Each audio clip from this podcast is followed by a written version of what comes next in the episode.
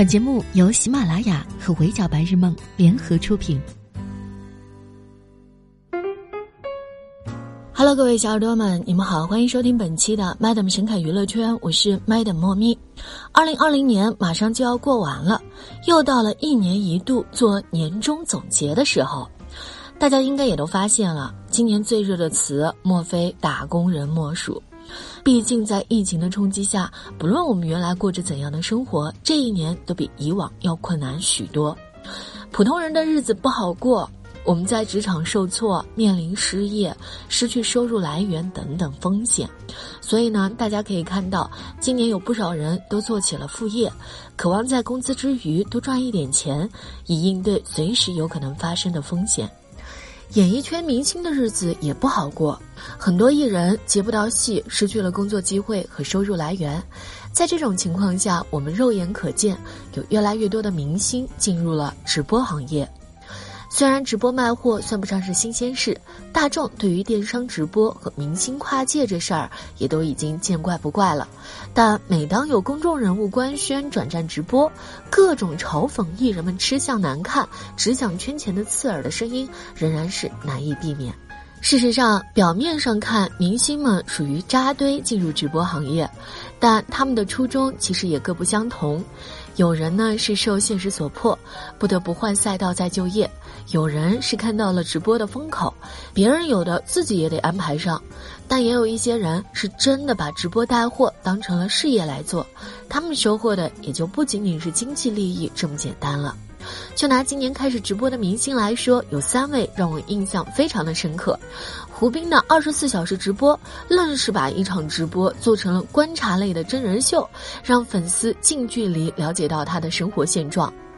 刘涛给自己起了花名“刘一刀”，用他一贯的实诚爽利杀出重围，成了人形移动种草机和消费者的省钱利器。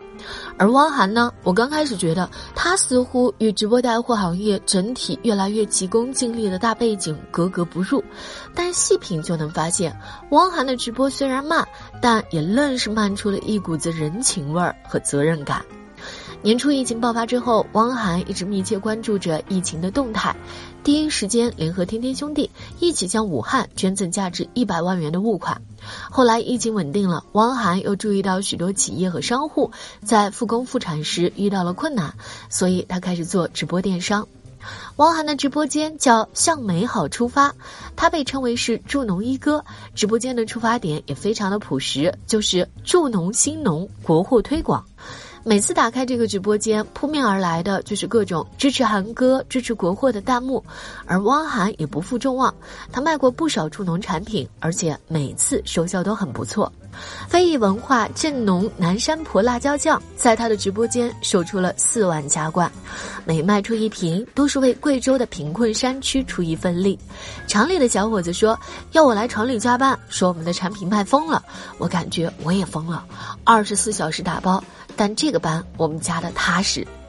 汪涵在直播间卖的古丝蚕丝被，帮助蚕娘增收二百一十二万加元，助力蚕娘复工复产，让关闭了三个月的仓库大门重新开启，也让因为疫情赋闲在家的工人重回忙碌的有活儿干的状态。来自福建漳州可以生吃的爆汁牛奶玉米，在直播间总共卖出了一点二万多斤。电商渠道的畅销，大大缩短了玉米库存与流通的环节。一方面能让食客吃得新鲜，一方面也能让农户的劳作没有后顾之忧。宁夏灵武长枣在直播间卖出了两万七千余斤，帮助当地农户解决了往年枣子产量大，但因为销售渠道少而销不出去的难题。负责人直言，汪涵的直播让他看到了希望。泰山产的蒲烧鳗鱼在直播间卖出了一千三百四十八单，和汪涵直播间的合作，让这个因为突如其来的疫情而出口受阻的品牌，短时间之内快速打开了国内市场。从销售数据和合作的商户的反应来看，在助农这件事上，汪涵直播间从来都是认真的。至于为什么说汪涵是助农一哥，我们试着从与他合作过的农户的声音里寻找答案。我们采访了与汪涵直播间合作过的多位农户，才发现汪涵对他们的帮助远远不止多赚钱这么简单。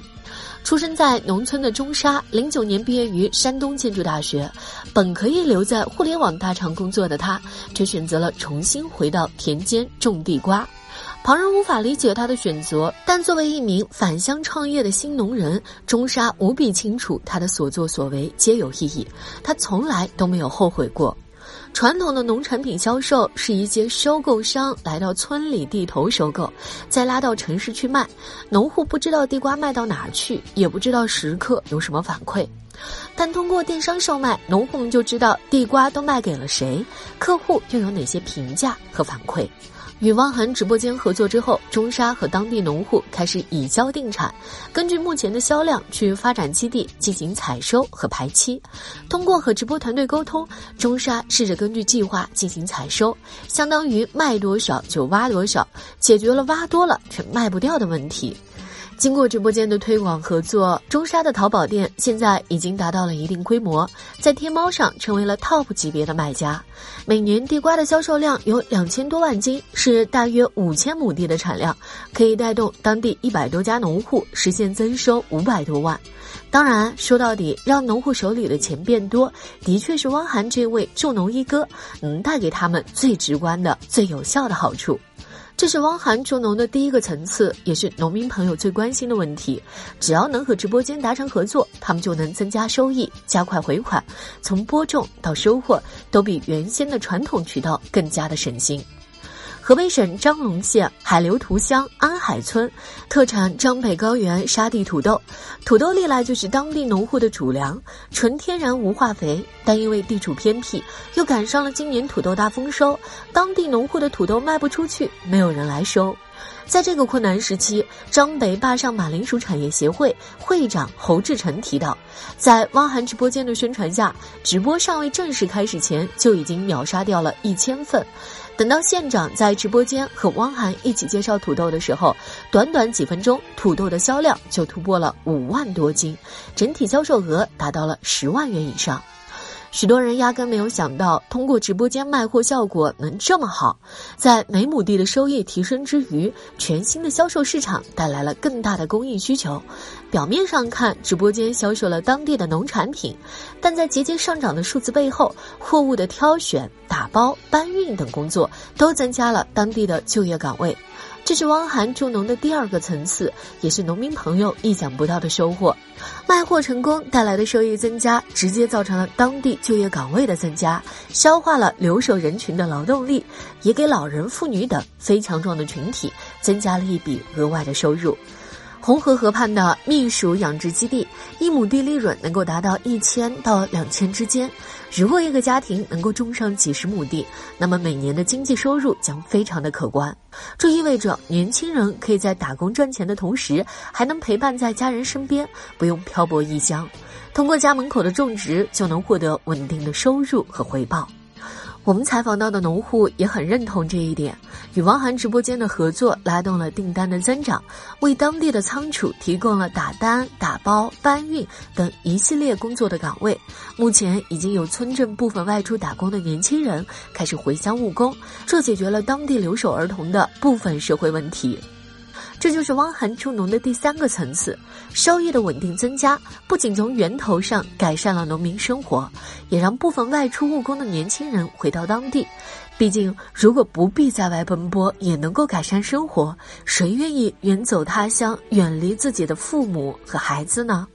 从这一层面长远上来看，与汪涵直播间的合作对留守儿童问题的改善也有一定的帮助。不是仅仅帮助农户多赚钱，而是通过直播合作这种形式，让农民朋友的生活真正向美好出发，让眼前一时的美好从源头流动和循环起来。